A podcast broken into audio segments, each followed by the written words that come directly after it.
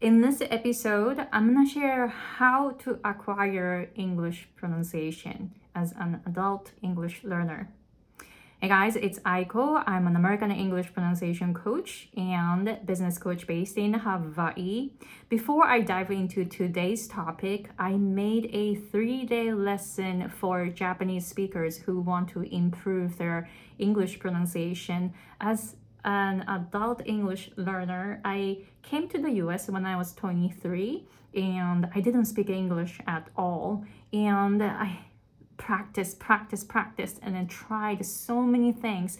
And I discovered the the importance of air, vibration, and energy to acquire English pronunciation. So I shared those three concepts in the three day lessons. So please go to the description box and check out the course. And if you sign up now, uh, you're gonna get a bonus, uh, which is my direct feedback to you. So please sign up now until uh, um, while this bonus is available. Okay, so today's topic is about how to acquire English pronunciation as an adult English learner.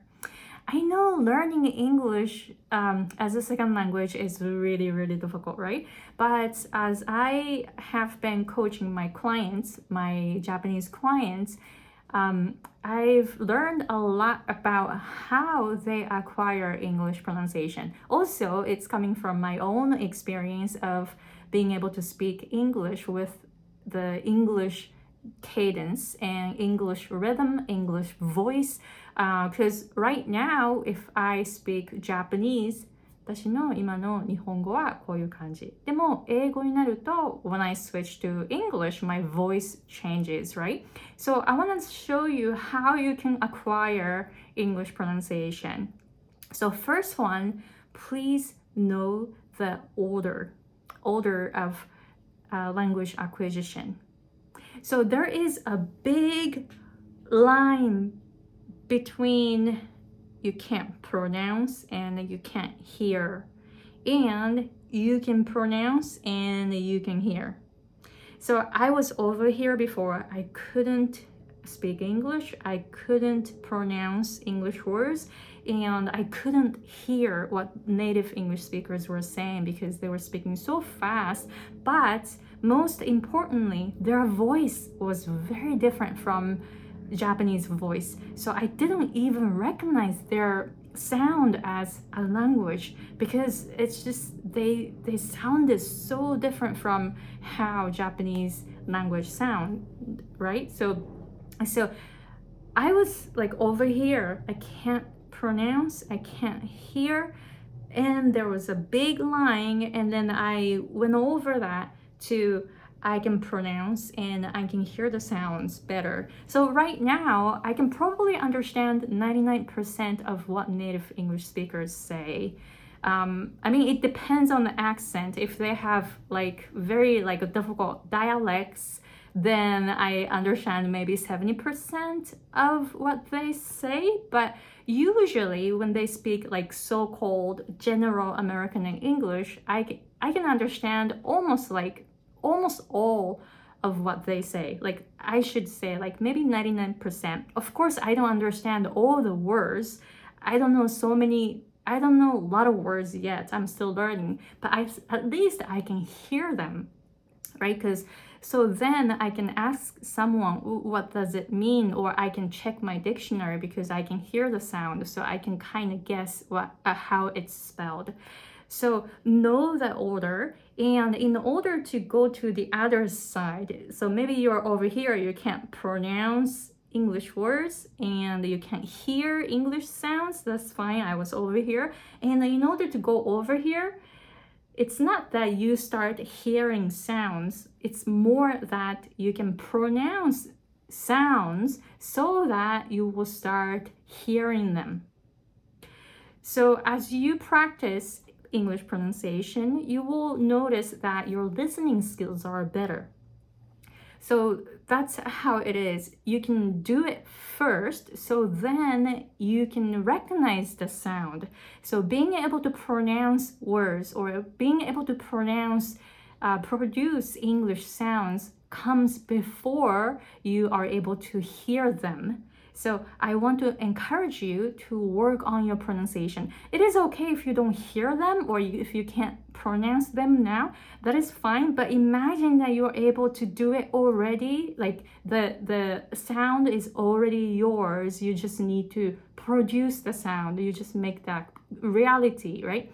And then as you practice, like for example, for me, it took me about one and a half years to really understand th sound. I used to pronounce that as that, that, that, even though my tongue was coming out a little bit like this, but I was saying that, that, that as D sound, right?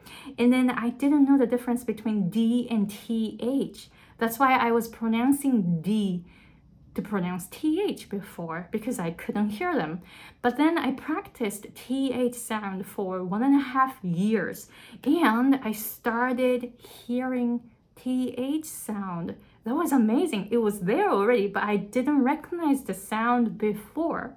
But as I was able to pronounce th now with a very strong vibration, I can hear or I can recognize the sounds or I can recognize the th vibration. So know the order you want to be able to pronounce or you want to be able to produce English sounds first, then you'll be able to hear them. It doesn't, it's not the other way around, unfortunately, because if it's, uh, if it's the other way around, everyone can speak English, right? So I sometimes meet in the US I sometimes meet Japanese people in the US and who've been in the US for like 40 years, 30 years, and then they say that I can't speak English yet. So it doesn't happen naturally, right? So you should be able to hear your uh, the English sounds after you are able to produce the sounds. So just know the order. It's really frustrating because you need to be able to do it before you can recognize it. So it's very, very difficult, but be patient. So the second one is to go extreme. So English sound is for like a Japanese person like me, it's like so different, like unrecognizable as a language because the voice is very, very different. So coming from my Japanese sound, English is like like somewhere in the space. It's like so foreign to me. It's very, very different. And then the English is more dynamic than Japanese sound, right? So you want to go extreme when you practice English pronunciation because like as a Japanese person, um, you may not have experienced the dynamics yet. You have to know how to use the diaphragm and all that. But before that, you have to go extreme. You have to come out of your comfort zone. You have to come out of the sound that you know right now because you, the English sounds are not in your sound knowledge. you see what I'm saying? Because it is outside of your box. It is outside of your knowledge. That's why you're having a hard time acquiring English sounds, right? So that's why you want to go extreme and then produce the sounds that you've never produced before. You know, it, it requires um, a different muscles in your body. Like right now, like I when I speak Japanese, I feel that I'm not really using muscles in my stomach area or diaphragm or the way that I use my throat and the, the you know, the facial cav- cavity and then all that. It is very, very different. So I needed to figure out, but it took me 16 years to really know the difference because it didn't come naturally. So you want to go extreme in order to feel and experience the English sounds. And going to number three Then after you going to the extreme, now your voice is really loud. Now it's the time to adjust your voice. Now you can pronounce, uh, now, now you can have a big voice, loud voice. That's good. But you may be using your Japanese breathing, right? Like for example, um, when I was I when I was trying to speak louder, but my breathing was like Japanese, so I had a hard time projecting my voice. But right now, I'm able to focus my air, focus my vibration, so I do not have to push air a lot in order to speak louder. So my breathing changed. So I was able to do it after going extreme. So now it's time to adjust. And when I coach my clients, I ask them to go extreme. And then when they go extreme, it's easy for me to guide them because I can hear how they breathe, I can hear how they produce the sounds, I can hear how they create the vibration and where. So I'm able to tell them, hey, right now, you are creating vibrations in here, you want to bring them forward or you want to bring them down, I can guide them better if I hear more sound, right? So you want to go extreme, then adjust. Now it's time to adjust your voice. So for example, I was going extreme for like five years. And then last year finally last year my husband my husband is american and last year he my husband finally told me that hey it's time to adjust your voice because your voice is just too loud your vibrations and your air are just too strong. Now it's time to adjust them before he was telling me to speak up go louder and produce more sound, air, vibration, and put more energy like that. He was going, you know, he was asked, you know, he was telling me to go extreme, and now I got that. So now it's time to adjust. And now I am working on adjusting my voice. Like, for example, sometimes I produce F too strong and too sharp, like, like food, food food. And then my husband tells me like okay so that is too sharp and too uh, fast. So let's adjust it to food. Not it's food like that. So now i'm able to do it easily because i can go extreme and then i can make it softer.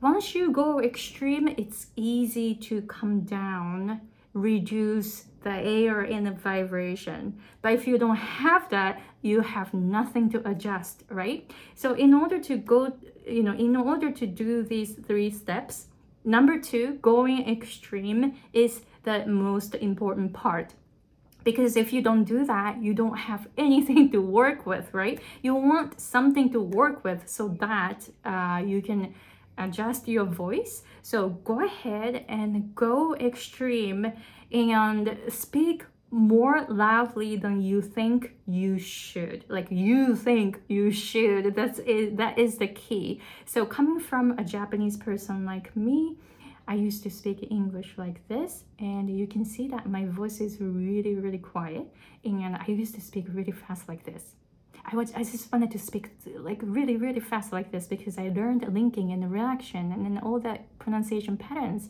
And at that time I was you know focusing on speaking fast because yeah my English is getting better because I can speak fast right. So I was trying to speak fast. I was focusing on speaking fast, but after that in order to go to the next level, you need to slow down to improve faster. Also, you need to start speaking more loudly so that you can hear your own voice and it, at that time you'll be able to adjust your voice because you have something to work with. So if you have any questions about those three steps please please let me know. And as i mentioned in the beginning of the video i have a three day lesson uh, video like video lessons for Japanese speakers who want to improve their English pronunciation. So maybe you you may have studied English pronunciation somewhere else. You may know all the mouth shape, tongue position, or IPAs. But somehow you still sound like you're speaking Japanese when you speak English. That was me. And I realized the importance of air, vibration, and energy in order to start sounding like a native English speaker. So I shared those three concepts in that three day lesson videos. So go to the description box and sign up for it. And if you sign up for it now, I will give you a bonus which is my personal feedback to you. So let me listen to your English pronunciation and then I will give you my personal feedback to you so you know, you will know where to focus in order to go to the next level. All right, so thank you very much for watching and I will talk to you guys later. Bye.